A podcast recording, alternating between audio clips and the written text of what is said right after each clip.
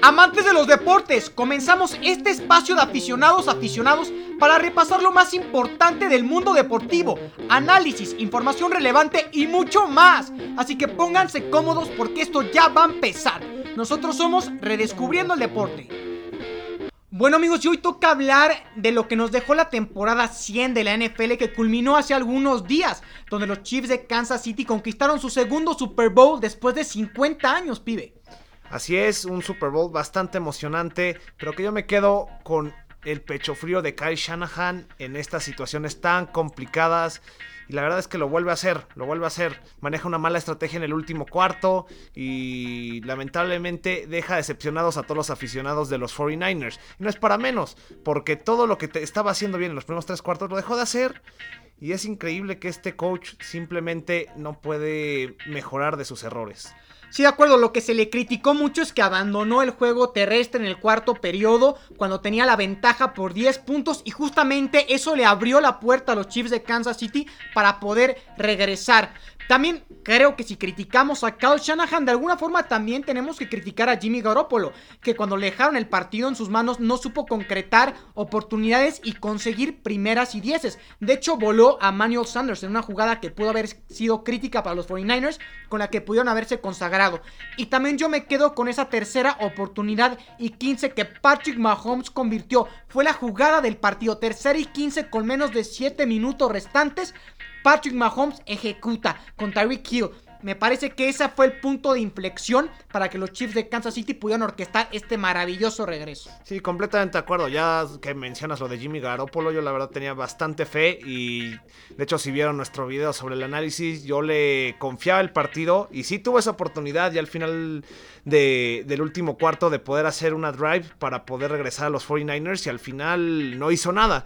Pero yo me quiero enfocar más en lo que dejó de hacer la defensa y es darle vida a Patrick Mahomes. Todos sabemos el superestrella que es este muchacho y la verdad es que ya estaba, les falta una estocada al jugador para que los 49ers ahora sí aseguran el partido. Y ¿qué hacen? Habían estado jugando con bastante presión y con mucha cobertura hombre a hombre y no sé qué se le ocurrió a Kyle Shanahan o volvió a pensar que ya el partido estaba más que decidido, había que empezar a la fiesta.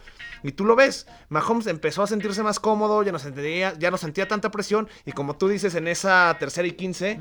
Si te fijas, fue una cobertura de zonas donde Tyreek Hill, de hecho, se queda solo. O sea, está tal cual, solo. Y Mahomes, que tiene un brazo, un brazo espectacular, pues no fue muy complicado que lograra eh, completar e-, ese tercer. O sea, lo impresionante es que Patrick Mahomes toma como 12 pasos hacia atrás y aún así pudo completar ese pase de más de 40 yardas. Es impresionante el nivel de brazo que tiene este chavo. Y lo que hablábamos también en el video, que los invitamos a que también, eh, por supuesto, vean nuestro canal de YouTube es que si Patrick Mahomes ganaba este Super Bowl, si este iba a ser el mejor inicio de carrera para un mariscal de campo. Y me parece que sí lo es, porque en su primera temporada como titular, la pasada lanza para 50 pases de anotación y más de 5.000 yardas. Repito, es el segundo mariscal de campo en lograrlo después de Peyton Manning en la campaña 2013. Y después en su segunda gana el Super Bowl y es el MVP del juego. Entonces estamos hablando de que es un inicio ideal para este chico cabeza de flecha. Sí, yo creo que mostró lo que muchos pedían y era mantenerse siempre en el juego. Hay jugadores, porque seamos sinceros, los primeros tres cuartos no era el Mahomes que nos tenía acostumbrado. Intercepciones, pases volados o pases que no llegaba. Yo creo que no sé si entre la presión que la defensa de 49ers hizo de forma increíble o la situación de que es el nerviosismo de tener tu primer Super Bowl y pese que tengas las habilidades que, y que te sobren, yo creo que a cualquiera le pesa ese nerviosismo, pero increíblemente después de tener dos intercepciones se pudo se pudo levantar y hace un comeback que ahora sí que queda en los anales de la historia. Y es lo que distingue a los buenos de los grandes, ¿no? Puedes tener tres malos cuartos de juego, pero en el cuarto cuarto tienes que sacar tu mejor versión y Patrick Mahomes lo hizo. Dejó atrás esas dos intercepciones y se puso a trabajar cuando faltaban un poco más de 7 minutos restantes en el partido y Kansas iba debajo por 10 puntos. Otro dato importante y saber y la verdad es que impresionante es que los Chiefs de Kansas City son el único equipo en la historia que en una campaña fueron eh, con un déficit en, el marcador de 10 puntos en 5 partidos y en esos 5 hicieron un regreso y terminaron ganando el partido por más de 10 puntos. Es impresionante, toda la postemporada así fue. Estuvieron con un déficit de más de 10 puntos en todos sus partidos de postemporada y los terminaron ganando con una diferencia de más de 10 puntos. 24 contra los Texans, también contra los Titans, más de 10 puntos con los 49ers 10 puntos y terminaron ganando por más de 10 puntos todos estos encuentros. Entonces es impresionante la capacidad que tiene este equipo para reaccionar y para sacar su mejor versión a pesar de tener de pronto inicios un poco lentos. Así es, reacción, bueno, más bien reacción lenta en cuestión de que siempre se mantenía la misma tendencia. Una defensa que permitía bastante los primeros cuartos. Igual una ofensiva que primero se veía inoperante pese a todas las armas. Y hasta el propio Mahomes no se veía del todo bien. O bueno, lo paraban fácil. Tampoco vamos a decir que no hacía nada. Pero es increíble que, como tú dices, a finales del tercer cuarto, último cuarto, esta, tanto la defensiva como la ofensiva explota. Yo creo que también estamos dándole mucho mérito a la ofensiva y sí es el que se le tiene que dar, pero la defensa, pese a ser una de las peores de la liga, supo responder en los momentos importantes y ante todos los equipos y sobre todo contra San Francisco, que dijimos en algún momento que no los iban a poder parar nunca. Sobre todo creo que la defensa de Chiefs tuvo un punto de inflexión cuando contrataron a Terrell Sox. Recordemos que Terrell Sox sale de Arizona prácticamente a mediados finales de la temporada regular y los Chiefs de Kansas City se hacen de sus servicios. Y a pesar de ser un jugador que no estuvo constantemente en el terreno de juego en todas las jugadas, sí cuando entraba era definitorio para ejecutar de buena forma. Y también el que tuvo una gran temporada y me parece fue menospreciado porque no fue seleccionado al Pro Bowl fue Tyron Matthew este eh, safety que fue ex Texan, que tuvo una gran campaña y tuvo un gran Super Bowl. Sí, correcto. Yo creo que Matthew era la pieza faltante en esta defensa. Obviamente, como dices, no es de las mejores, pero vino para que fuera una defensa estable, ¿no? Y se vio una mejoría del año anterior a este en, la, cuestión de la secundaria. Y como tú dices, ahora sí que sí debió ser mínimo llamado al Pro Bowl. Y sobre todo también eh, Frank Clark, yo creo que hace un excelente trabajo en la parte delantera de esta defensiva. Y más aparte contando, bueno, la Chris Jones. Chris Jones y aparte la veteranía de estos jugadores. Como tú dices, Sox tal vez ya no tiene el mismo físico y ya no tiene la misma explosividad que antes, pero sigue mostrando correcto. Entonces yo creo que Kansas City, ahora sí me quedo que sí puede ser un equipo que puede ir para adelante. También qué bueno por Andy Reid que por fin consigue este Super Bowl. Es un punto importante porque se le criticaba mucho a Andy Reid justamente lo que se le critica ahora a Kyle Shanahan que era un entrenador en jefe que en momentos importantes no sacaba su mejor versión, que era cauteloso en los cuartos periodos, que a pesar de que de pronto en diferentes partidos en playoffs tenía una ventaja mayúscula, sobre todo recordemos esa de 28 puntos contra los Colts hace algunos años y que le remontaban ese tipo de marcadores, pues fue muy criticado, fue muy azotado. Y ahora pues ya deja atrás todas esas críticas, gana su primer Super Bowl, recordemos que había llegado a uno con las Águilas de Filadelfia en la campaña 2004 y pues ahora ya puede concretarse yo creo como un futuro miembro del Salón de la Fama, porque tiene las victorias en temporada regular, lo que le faltaba era un anillo Super Bowl, ya lo tiene, así que creo que Andy Reid sin lugar a dudas ya ha cimentado su lugar como uno de los mejores entrenadores en jefe de la historia. Sí, correcto, yo creo que el Salón de la Fama, gane o no, lo iba a recibir en algún momento, ¿no? Eso es más que evidente, pero me alegra mucho porque ya es como la cereza del pastel a una gran trayectoria y que puede seguir creciendo esta trayectoria, porque nadie dice que el día de mañana Kansas City no va a ganar otro Super Bowl. Y es o puede, ser, una nueva dinastía. La verdad, es lo que, es lo que te iba a preguntar. Y es un tema importante porque estamos hablando de que posiblemente Tom Brady deje los Patriotas.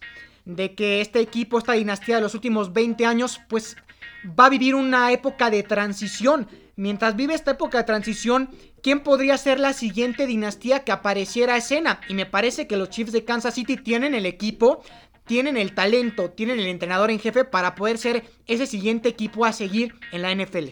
Mira, es muy complicado, sobre todo en la NFL. Si hablamos de otros deportes, fútbol, por ejemplo, eh, ahí tienes el dinero que, quieras. Obviamente hay ciertos fair plays financieros, pero aquí la NFL es tan medida, el tope salarial, cómo se mueven los jugadores. También yo creo que la volatilidad en qué, qué, tanto los jugadores empiezan a bajar de, nivel? de nivel o subir de nivel. También eso ayuda bastante a que esta liga sea demasiado competitiva.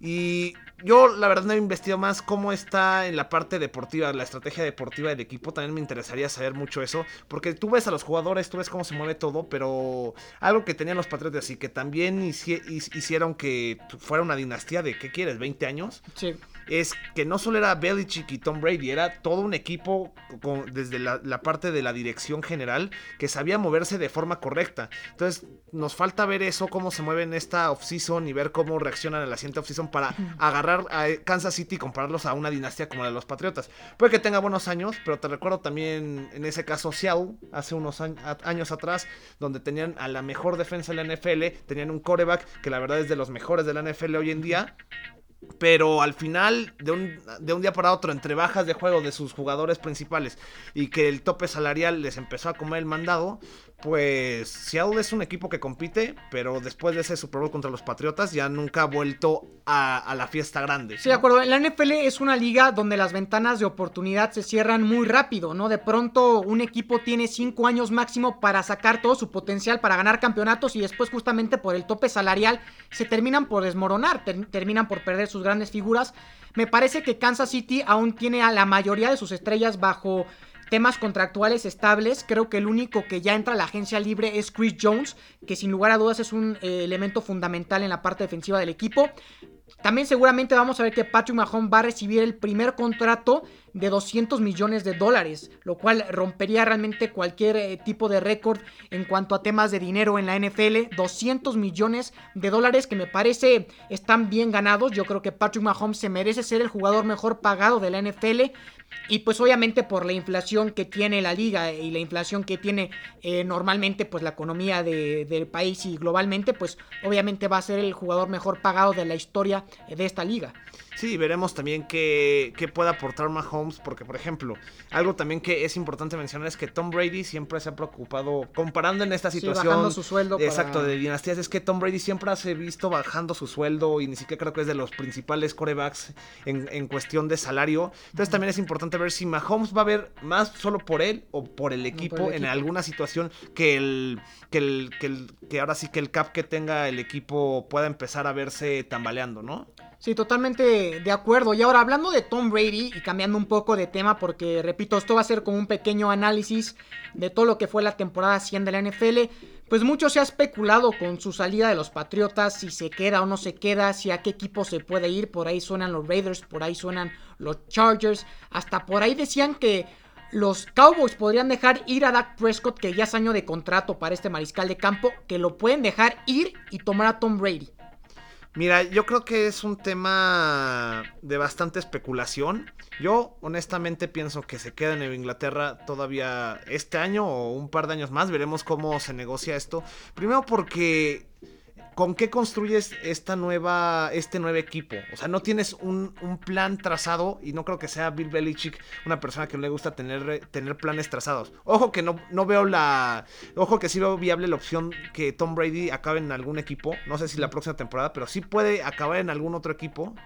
Pero la situación es que pasa tan rápido el tiempo y ya en un momento ya estás en el draft y pronto ya estás en la agencia libre que no veo cómo pueden hacer un plan bien trazado, como le gusta a Bill Belichick, para agarrar un coreback que te dé certeza, ¿no? Sí, y digo, por lo que se ha especulado es porque también se ha dicho que han tenido problemas que han tenido Roses, Bill Belichick y Tom Brady. Siempre está esa discusión de a quién le atribuyes el éxito de los Patriotas, a Belichick o a Brady. Siempre está esa discusión y me parece que cada uno quiere demostrar que realmente el talento nato, que la fórmula ganadora la tiene uno de ellos. Pero me parece que es una combinación de ambos, ¿no? Es lo que hemos mencionado. Yo creo que es la mejor dupla de coach y mariscal de campo en la historia de la NFL. Uno necesita forzosamente del otro para tener éxito. Y me parece que si Brady se va de los Patriotas, Belichick con los Pats no va a tener el mismo éxito. Y Brady también al equipo al que se vaya no va a tener el mismo éxito. Sí, correcto. Y yo creo que podría pegarle más en el legado de Brady que de Belichick. Y, y justamente por lo mismo que dices, Belichick ya era considerado un tipo de genio, un genio incomprendido desde antes de que agarrara a los Patriotas. Tú recordarás que era el coordinador, defensivo de los Giants y de hecho, el playbook que usó para detener a los Buffalo Bills está también en Cantón, si bien el de la Fama, sí. Correcto. Entonces, yo siento que Belichick no tiene nada que perder. Si se va Brady, puede que tenga temporadas flacas. Y aparte es que va a ser ahí. Bueno, es que tiene temporadas flacas, pero está viviendo una época de transición. Pero si Brady se va otro, se va a otro equipo a los 42 años de edad y no la logra armar, pues iba a ser un poquito más tupido, ¿no? En cuanto a críticas. Correcto, y también es a qué equipo se va, sobre todo. Yo creo que el mejor equipo que le podría convenir a Brady en un futuro perfecto es Dallas por la línea ofensiva, porque es un hombre ya de 42 años, aunque se cuide, pues el cuerpo al final sí, paga facturas y no tiene la velocidad ni tiene la movilidad para poder aguantar presiones tan altas, y Dallas es una de las pocas líneas ofensivas que puede aguantar este tipo de presiones. Necesita una buena línea ofensiva, Dallas la tiene, necesita un buen juego terrestre, Dallas lo tiene. Y necesita también más receptores. Y creo que Dallas tiene al menos a Mari Cooper, que esta última temporada no se vio su mejor versión. Pero creo que sí es una arma mucho mejor de las que él tuvo esta temporada con los Patriotas. También por ahí se hablaba de los 49ers. Recordemos que Tom Brady fue fan de los 49ers y de hecho estuvo en esa final de conferencia contra los Cowboys en la campaña de 1981 cuando se dio de catch. Él estaba en la prácticamente en las primeras filas de la zona de anotación donde se dio esta gran e icónica jugada. Y pues obviamente que le encantaría irse a San Francisco, ¿por qué? Porque su familia es californiana, él es californiano. Y pues obviamente que también tiene un equipo súper bien armado San Francisco, que lo único creo que le ha faltado ha sido más constancia eh, tras el centro en su mariscal de campo, que Jimmy Garoppolo no lo pudo lograr en el Super Bowl, pero me parece que sería precipitado también para San Francisco después tan solo de una temporada completa, porque es la primera temporada completa que vive Garoppolo tras el centro, deshacerse de él y tomar a Tom Brady. Yo creo que aún tiene futuro Garoppolo con este equipo de la Bahía. Sí, correcto. Yo creo que San Francisco se me hace una opción un poco más alocada. Pero como dices, en la NFL y es lo bonito de esta liga es que todo puede pasar, ¿no? Al final puede. Brady se puede sentir libre y si le llegan al precio, le dan una buena opción de proyecto, puede que se vaya a San Francisco. Pero lo veo muy complicado que se vayan a deshacer tan rápido de Jimmy Garoppolo. Porque al final lo hizo mal, o sea, era cumplidor, ¿no? No puedes decirlo, ya sabes qué. Este. Adiós, porque viene Brady. Y también tienes que pensar en el futuro. Brady, aunque que se cuide y lleve sus 12 pasos de alimentación, etcétera, etcétera, pues cuánto tiempo más te va, te va a aguantar, ¿no? En la liga. Y como la liga se va moviendo poco a poco, porque San Francisco ahorita tiene una buena línea ofensiva, pero después en, en dos años se empiezan los problemas salariales y algunos de esos miembros se tienen que ir. Entonces yo creo que Brady se va a quedar en los Patriotas un año más. Y ya veremos el próximo año cómo son las opciones, qué equipos ah, tienen necesidad de un coreback, qué equipos le pueden ahora sí acomodar a él y sobre eso ya podríamos tomar una decisión, ¿no? Y ahora hablando de otro jugador y creo que no podemos dejar de tocarlo, es a Lamar Jackson, que fue el jugador más valioso esta campaña, eh, tuvo más de 40 touchdowns totales. También rompió el récord de Michael Vick de más yardas terrestres para un mariscal de campo en una sola campaña. Y pues aparte se convirtió en el segundo jugador de la historia en ser unánimamente seleccionado el MVP.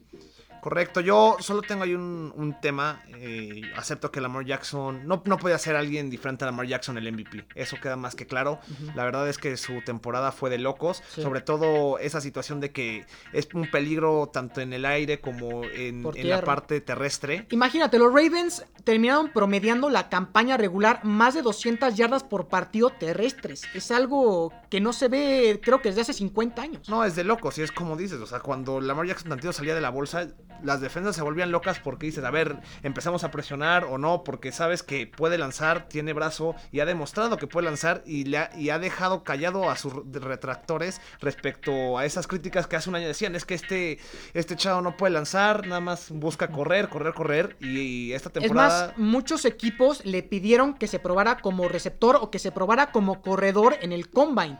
Eh, o en las, eh, eh, en las sesiones de práctica, ¿no? Y él dijo, no, no, no, yo no voy a ser corredor, no voy a ser receptor, yo soy mariscal de campo. Fui Heisman con Newville eh, en el college football, voy a llegar a la NFL como mariscal de campo y al fin y al cabo John Harbaugh fue el que levantó la mano y se hizo de sus servicios, ¿no? Y creo que le ha funcionado, deja ir a Joe Flaco y en su primera temporada pues llegan a la postemporada, pierden contra los Chargers y en estas segundas el jugador más valioso fueron primer sembrado de la conferencia americana con un récord de 14 ganados, 2 perdidos, pero lamentablemente pierden sorpresivamente en la ronda divisional en casa contra los Titans, que los Titans tuvieron una gran temporada, siendo el sexto sembrado de la conferencia. Sí, correcto, y te iba decir sobre todo lo de Lamar Jackson. Yo lo único que tengo queja es de que solo han habido dos MVPs unánimes en, en la historia de la NFL, y uno fue Tom Brady, si bien recuerdas que esa temporada fue grandiosa por parte del de los Patriotas de Inglaterra, Nueva Inglaterra, y ahora Lamar Jackson, y yo digo, ¿Es en serio? Porque tienes a Mahomes, tienes a Wilson, que también estaban muy competidos en algún punto de la temporada para que le des el MVP unánime. A mí se me hace una injusticia eso, porque también estás diciendo que Lamar Jackson fue sobre todos y no es cierto, la verdad no fue así. Sí, de acuerdo, o sea, creo que era evidente de que Lamar Jackson sí iba a llevar el premio, pero sí me sorprendió bastante que haya sido de forma unánime. El único otro que lo ha logrado, y tú ya mencionaste, fue Tom Brady en la campaña 2010. Pero hemos, eh, hemos visto campañas maravillosas de otros jugadores que no han sido unánimes. La de Peyton Manning en el 2013, que rompe récord de pases de anotación y de yardas no fue unánime. También la de Dal Marino en 1984, cuando impone en su momento récord de yardas y de pases de anotación, no fue unánime. Entonces estamos hablando de leyendas que en su momento no fueron seleccionados el más valioso de forma unánime y Lamar Jackson, me parece, sin tener las credenciales y sin tener la campaña tan espectacular como los que acabo de mencionar, fue seleccionado como el segundo en la historia MVP de forma unánime. Y qué bueno que lo comentas y, o sea, con toda la exageración, pero es que es un insulto. O sea, a Manning no se lo das unánime, pero a Lamar Jackson, que sí, obviamente tuvo highlights en, cuestión de correr, lanzar, pero de todas formas, eso no puede superar una temporada como la de Manning cuando superó 50 pases de touchdown y aparte más de 5000 yardas. Es que yo, a la de Manning 2004, la de Brady 2007, hay muchas otras. Correcto, entonces a mí, a mí no me queda claro, pero el ejemplo más claro y que tú me lo recordaste es la temporada de Manning. Esa temporada de Manning era para ser más unánime que la de Lamar Jackson y es increíble que a Lamar se le estén dando. Pero bueno, ya sabemos que luego ahí hay cosas en el NFL que no tienen sentido. Pero sin duda Lamar Jackson sí es el MVP. No, Ahora, eso sí no te lo voy ¿Crees que Lamar Jackson vaya a ser un coreback funcional a largo plazo? Porque hemos visto que muchos corebacks que tienen este tipo de corte, es decir, que se basan mucho en el juego terrestre, que se exponen mucho a los golpes, a pesar de que Jackson Creo que ha sido muy inteligente y los evita saliéndose del terreno de juego antes de que logren taclearlo, deslizándose, etc. Vaya a tener una carrera prolongada porque vemos a Cam Newton que no lleva ni siquiera 10 años en la liga y ya está muy lesionado. Lo vimos con RG3 también, que después de tener una gran campaña como novato se lesiona en la postemporada y no ha vuelto a ser el mismo, no ha podido retomar la titularidad de ningún equipo, que por cierto es suplente justamente en Baltimore y que él dijo que está listo para regresar como titular en la NFL. ¿Crees que vaya a ser este el caso de Lamar Jackson por este tipo de mariscal de campo que es que seguía mucho en el juego terrestre o que se basa mucho en su juego terrestre? Mira, no sé si vayas a tener el mismo éxito que esta temporada, también porque las defensas aprenden, las defensas estudian, empiezan a generar métodos para poder parar este tipo de juego, pero algo diferente a Cam Newton y a Robert Griffin es que Lamar Jackson sí es listo cuando corre. Obviamente prefiere correr, pero sabe cuándo correr. Yo lo veo un poco más como Wilson, que Wilson también, también tiene la habilidad para correr. Sí, pero que no se expone. no se expone, porque tú, tú, ves a Cam Newton y ese fue el error. Porque Cam Newton ahora sigue como Gordon Tobogán con como parecía corredor, ¿no? O sea, se quería impactar contra el linebacker o contra el liniero, contra el que le llegara. o sea, ahí sí era unas decisiones muy tontas por parte del de Carolina. Pero yo veo a Lamar Jackson que sí se quiere barrer o sí se quiere salir, no busca el golpe de directo. Entonces yo creo que sí puede tener una carrera prolongada. Obviamente cuando corres, tu carrera puede tender a, durar menos, ¿no? A un coreback que es más de bolsa. Pero sí lo veo con una carrera prolongada. No creo que vaya a tener una lesión espectacular como la que tuvo Robert Griffin, ¿no? Sí, de acuerdo. Y también tiene que demostrar, bueno, obviamente tuvo una temporada también bastante eficiente por la vía aérea porque fue líder de pases de anotación. Pero creo que tiene que aún afinar un poquito más su puntería, ¿no? Porque sabemos que el cuerpo te pasa factura y conforme van pasando los años no tienes el mismo atleticismo que cuando eras un chavo de 22 años. Y yo creo que ahí es donde Lamar Jackson va a tener que aprender a ajustar su modo de jugar y va a tener que convertirse en un pasador más de bolsa. Sí, correcto, pero yo creo que eso es poco a poco en, en la off-season donde se empiezan a trabajar ese tipo de cosas. Hemos visto a jugadores, tanto corebacks, corredores, que empiezan a mejorar. Es un ejemplo muy claro, tal vez en, en otra área que es la de los receptores, pero Cooper Cup, que mencionaba, ¿no? Hace unas semanas que aprendió a correr diferente y desde ahí empezó a mejorar su juego con los Rams. Ya al final tal vez se cayó un poco en la temporada, pero al principio era increíble la mejoría en su juego y esto puede pasar con Lamar Jackson, que empiece a aprender a lanzar con mucho mejor tino y pueda mejorar, ¿no? En la parte, en la parte aérea. Sí, yo creo que un, un coreback tiene que saber adaptarse a sus condiciones. Por ejemplo, Roethlisberger, sabemos que al inicio de su carrera era un mariscal de campo que extendía mucho las jugadas, que también se exponía mucho a los golpes y a las lesiones, pero justamente derivado de tantas lesiones que sufrió a lo largo de sus primeros años, decidió ser y convertirse en un pasador más de bolsa y me parece que sus mejores años los vivió ya ejecutando este tipo de juego, ¿no? No extendiendo tanto las jugadas, aunque sigue teniendo la capacidad de hacerlo, pero no tomándolas como, como primera forma de salida, ¿no? Así es, estoy de acuerdo contigo en eso. Yo creo que si Lamar Jackson empieza a tomar esas mejoras en las, en las off-seasons, que es donde los jugadores aprovechan para mejorar su, su nivel de juego, yo creo que sí puede, podemos ver a un coreback que va a estar en el tope. Una vez que los que ahorita conocemos como Drew Brees, un tipo Tom Brady, etcétera, un Big Ben, se, se retiren, ¿no? Porque seamos sinceros, ya estamos empezando una nueva etapa en la NFL. Ya llegó Mahomes, ya llegó Lamar Jackson, puede que ahora de los veteranos en ese entonces sea Wilson. Entonces yo creo que esta nueva etapa se empieza a cimentar en esta gran liga, ¿no? Sí, de acuerdo, ya estamos viviendo una transición generacional porque pues veíamos esa gráfica donde prácticamente todos los mariscales de campo por parte de la conferencia americana que habían llegado en los últimos 15 años al Super Bowl era o Brady o Roethlisberger o Peyton Manning. El único que no lo había hecho era eh, Joe Flacco, era el único que rompía esta regla natural, ¿no? Prácticamente que se vivía en la liga. Y ahora pues llega Patrick Mahomes y llega Jimmy Garoppolo, ¿no? Entonces se empiezan ya a romper esta etapa generacional tan maravillosa que nos tocó vivir y pues obviamente empiezan a salir a cena nuevos mariscales de campo. Y un nuevo mariscal de campo que puede salir justamente a cena es Joe Burrow.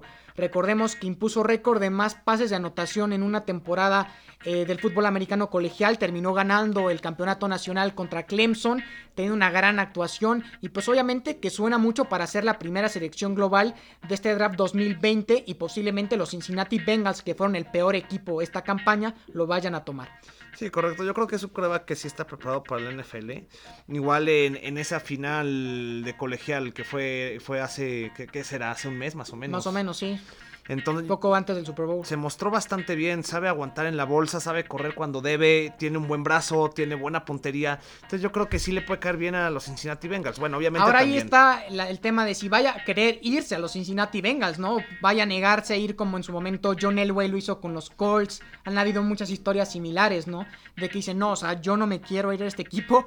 Y creo que lo haría bien porque la verdad es que Cincinnati no tiene armas.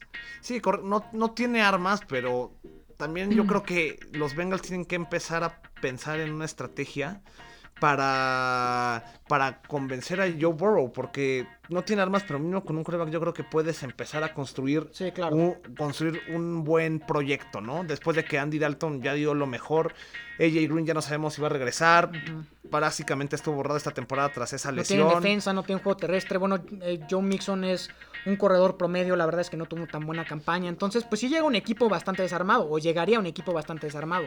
Ahora, también yo creo que por la parte que lo pueden seducir es que recordemos que él ya fue o ya estuvo en Ohio en su momento. Eh, de hecho, fue reclutado por Ohio State y después fue transferido a LSU porque no tuvo minutos de juego con Ohio State y justamente le gana la titularidad Dwayne Haskins, que recordemos que ahora Dwayne Haskins es mariscal de campo de los Washington Redskins.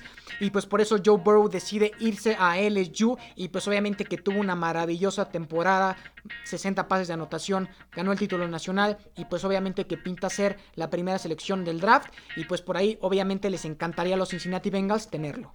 Sí, correcto. Ya será de ver en el draft cómo se acerca y a ver si nos regalan otra novela como la que sucedió en el caso de John Elway hace unos años atrás. Pero no, no creo que Joe Burrow se vaya a poner en ese, en ese plan. En cuestión de que no, yo no quiero ir a los Cincinnati Bengals. Porque también hemos visto otras situaciones donde el coreback es muy bueno y aún así acepta el equipo que lo draftea, ¿no? Sí, aunque me parece que Joe Burrow tiene esa actitud un poquito engreída, por así decirlo. Creo que tiene mucha confianza en sí mismo. Entonces, pues digo, no, no me, me, me parecería descabellado que en su momento se le niegue a los Bengals. Pero si logra estar con el equipo de Cincinnati, sin lugar a dudas sería una eh, gran adición, sobre todo para empezar a construir a tu equipo, porque tiene un entrenador en jefe que apenas debutó la temporada, bueno, esta temporada en eh, Zach Taylor y ahora un mariscal de campo novato y que tuvo una gran temporada en colegial como Joe Burrow, pues puede ser un proyecto interesante a futuro para Cincinnati. Ahora, ya para cerrar este podcast, pibe, ¿tú con qué te quedas de la temporada? ¿Cuáles fueron tus puntos importantes, qué es lo que resaltas y qué esperas para la próxima. Pues mira, yo antes que nada, yo era un poco escéptico en cuestión de Mahomes. Siempre le he aceptado que es un gran coreback, ojo, porque muchos a veces me critican. Ah, yo critico que le aplauden todo, no, no es de que yo diga, no, es que Mahomes es malísimo, pero yo veo luego cuestiones muy puntuales, donde veo que alarga una jugada como la han hecho 20.000 corebacks más y dice la cosa de Mahomes. Pero bueno, ese no es el punto principal. Yo creo que ahora sí Mahomes se ha cimentado como uno de los mejores corebacks actualmente. Yo creo que sí entra en el top 5. Ah, bueno, yo creo que sin duda alguna. Sí entra. No, no, no, digo, sobre todo porque todavía hay nombres pesados, pero por ejemplo, yo hoy actualmente lo pongo mejor que Rodgers. Ah, no, totalmente. Yo creo que, o sea, si hablamos por, si no hablamos por currículum, porque obviamente por currículum está por encima Brady, está por encima Big Ben, está por encima Aaron Rodgers, Reese, el mismo Russell Wilson podría estar por currículum por encima de Patrick Mahomes. Me parece que si examinamos el nivel de juego que tienen al día de hoy, Mahomes es el mejor mariscal de campo de la NFL. Yo con eso me quedo. Me quedo con que los Chiefs vuelven a conquistar un Super Bowl después de 50 años. Recordemos que Lamar Hunt, que fue su owner eh, allá por ahí de los años 50, fue uno de los eh, personajes que impulsó que se unieran las dos ligas dominantes en ese momento que era la NFL y la AFL para formar una sola con dos conferencias. Entonces, gracias a él hoy tenemos y podemos gozar de la NFL, así que afortunadamente el Vince Lombardi regresa a la ciudad de Kansas City que tiene una afición también tremenda y desbordante y seguramente por las armas que tienen, por el entrenador que tienen, vamos a seguir viendo a unos Kansas City Chiefs competir temporada tras temporada por el Super Bowl. Sí, correcto. Entonces, mira, yo con esto me quedo. Mahomes sin duda alguna se ha cimentado, se ha consagrado, como tú dices, no sé para mí si es el mejor de la NFL, pero sin duda entra en los mejores de la NFL hoy en día. También me quedo con algo, se cumplieron 100 años y justamente en 100 años estamos en una nueva transición, nuevos corebacks llegan, nuevos jugadores, empiezan a haber nuevos coaches que levantan la mano, una camada, ya lo había mencionado en el video, que teníamos a Kyle Shanahan, que otra vez me decepciona, pero de todas formas eh, hay una nueva liga. está Mike, Mike Brable, hay muchos coaches también jóvenes, entonces sí, creo que llegó ese punto de transición en la temporada 100 justamente de la NFL y pues la verdad es que ya con ansias faltan más de 200 días para que regresemos a presenciar un partido de temporada regular de la NFL, pero ya estamos ansiosos. Se viene pronto el combine, se viene pronto el draft, se viene pronto la agencia libre, entonces también hay que ver qué sorpresa nos regala esta off-season de la NFL. Sí, correcto, pero yo siento que ahora sí que es un partaguas. Este año 100 de la NFL es un partaguas porque yo creo que como la conocíamos, con las estrellas que lo conocíamos, está llegando a su fin y nuevas estrellas van a empezar a brillar y son las que van a empezar a tener la mayor importancia dentro de esta magnífica liga, ¿no? De acuerdo, y seguramente las vamos a seguir comentando, los movimientos, el draft, el combine Todas las noticias van a estar aquí en Redescubriendo el Deporte, así que por favor estén muy atentos. Y no solo de NFL, sino también de demás deportes. Hablamos de que posiblemente el próximo podcast va a ser de la Champions League, que ya próximamente va a regresar, ¿no? Entonces, eh, Pie, muchísimas gracias nuevamente por compartir este espacio con, conmigo y con nuestra nuestro equipo de Redescubrir el Deporte y nos escuchamos en próximas emisiones. Así es, Carlos, pues muchísimas gracias, ya lo dicen. También importante mencionar que no se olviden seguirnos en nuestras redes sociales como RCD-oficial, tanto en Twitter como en en Instagram y bueno, y en Facebook nos pueden encontrar tal cual como Redescubriendo el Deporte. Yo creo que eso es todo y ahora sí que nos vemos y nos escuchamos la próxima vez. De acuerdo, nos escuchamos la próxima vez. Mi nombre es Carlos Gomechico, pide Diego Avendaño y nos vemos la próxima emisión aquí en Redescubriendo el Deporte. Esto fue Redescubriendo el Deporte. Nos vemos la próxima.